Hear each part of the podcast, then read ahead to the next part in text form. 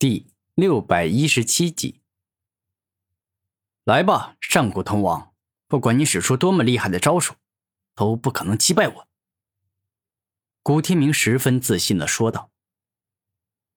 而当下一秒，上古铜王的终极战神枪径直攻向了古天明，仿佛要将他硬生生贯穿时，他使出了自身极为强大且恐怖的招数——鲲鹏破天地。一瞬间。古天明身体一动，左半边释放浓郁且可怕的太阴之气，右半边散发凶猛且狂暴的太阳之气，而他整个人更是在瞬间变成了一头巨型鲲鹏，跟上古铜王的终极战神枪展开了一场激烈火拼。古天明的鲲鹏破天地极为恐怖且霸道，而他火力全开后，仿佛连真正的天地都会被破开。整个世界都将毁灭，没有什么东西能够阻挡他前进。这真的是毁天灭地级的战斗。当双方相遇在一起的那一刻，一起爆发出的力量，硬生生毁灭了方圆数百万米的山川、大湖、荒地。可恶！战到现在，这臭小子居然还有隐藏的杀手锏，我真的是小看他了。当上古铜王发现自己的终极战神枪都不能够碾压古天明之后，他终于明白了对方的强大。上古铜王，这就是你最强的力量吗？突然，古天明大声问道：“可恶，臭小子，你什么意思？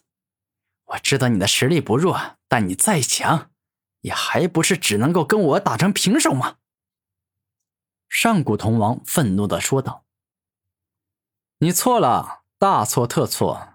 我古天明还没有使出自身最为霸道且强大的力量，而现在时间到了，我也该让你见识一下什么叫做碾压一切，无可阻挡。”神兽灭世间。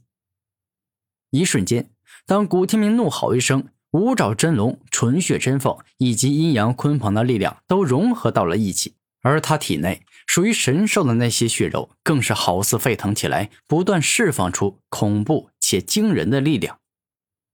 这一招的威力比之鲲鹏破天地强太多了，因为此招内同时蕴含了三头神兽的恐怖力量。可以说，这已经是跟万物之主的万物毁灭拳差不多的存在了。毕竟，两者原理相同，差别是万物之主所吞噬的神兽数量更多罢了。上古铜王，你的终极战神枪可以碎了。猛然，当古天明说完这话后，对方终极战神枪便是再也难以抵挡，硬生生被击碎了。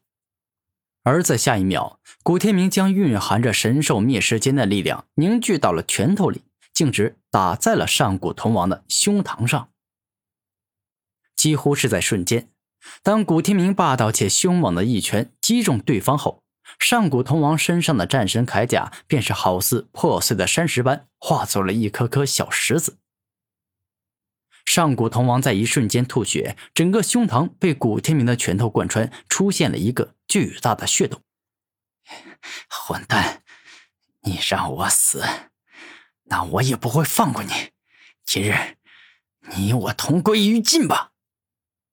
一瞬间。上古铜王便是欲要施展祖铜的禁忌之术，带着古天明一起下黄泉。你没这个机会了，时间停止。古天明毫不犹豫地动用了时间武魂的力量，暂停了上古铜王的时间。而当对方时间停止后，一只无敌般的霸道铁拳硬生生击碎了上古铜王的头颅，让他身死道消。哼。死前还想要拉我一起下地狱，你想的倒是挺美，可惜，这是你根本不可能做到的事情。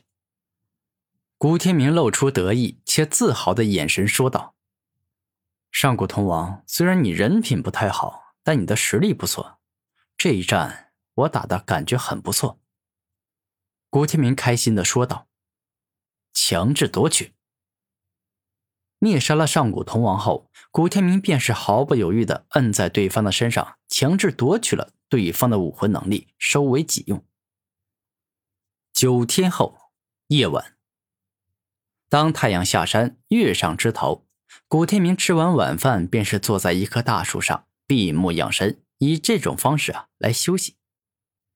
大地秘境里很危险，到了半夜，夜间生物便是会接连不断的出现，向待在附近的人类展开猛攻，又要将他们当做食物吃掉。不过，古天明实力强大，像嗜血蝙蝠、黑暗魔鹰、死亡毒蛇等等各种猛兽向他展开攻击，都被轻易的灭杀了。此时已经是快凌晨两点，突然。一只腐蚀剧毒虫飞快的冲向了古天明，并且直接攻向了他的脖子，仿佛要在上面咬一口。然而，古天明的皮肤实在是太硬了，当腐蚀剧毒虫咬在他脖子上时，竟是连他的皮肤也没有咬破。怎么会这样啊？居然这么硬！也罢，那我就将腐蚀之力融入进去。腐蚀剧毒虫在内心自语。下一秒，内心做出决定的腐蚀剧毒虫毫不犹豫的在他的牙齿上释放出大量的腐蚀之力，而后再次一口咬在了古天明的脖子上。然而，腐蚀剧毒虫的腐蚀之力太弱了，纵然他用尽全力的咬，欲要以大量的腐蚀之力来破坏古天明的皮肤，但还是失败了。岂有此理！真是可恶啊！这回我全力以赴，我就还不信。咬不破你的皮肤，腐蚀剧毒咬。不服输的腐蚀剧毒虫用出了它全部的力量，将腐蚀与剧毒之力一起凝聚在牙齿上，而后爆发出了最为凶猛且强势的一咬，欲要成功咬破古天明的皮肤。然而，这就是蜉蝣撼大树啊，绵羊斗猛虎，兔子战大象，不自量力罢了。因为这腐蚀剧毒虫只有圣者境修为。他不管是战斗力还是灵力等级，都跟古天明相差的太远了。不会吧，还是没咬破？这个人类的皮是什么材料做的？居然能够硬成这样？腐蚀剧毒虫惊讶的说道：“攻击够了吧？够了的话，那就去死吧！”下一秒，只见古天明飞快出手，就像是打苍蝇与蚊子一样，用力拍中了对方的身体，而后便是将之轻易拍扁，成功灭杀了他。太弱了！灭杀腐蚀剧毒虫后，古天明摇了摇头，说道：“十多分钟后，一个人形怪虫突然飞快地冲向了古天明。此虫背后生有风与雷两种属性的翅膀。”跟普通的飞虫区别极大的是，它长着虫的头，身体却是跟普通人一样，拥有着躯干以及双手双脚。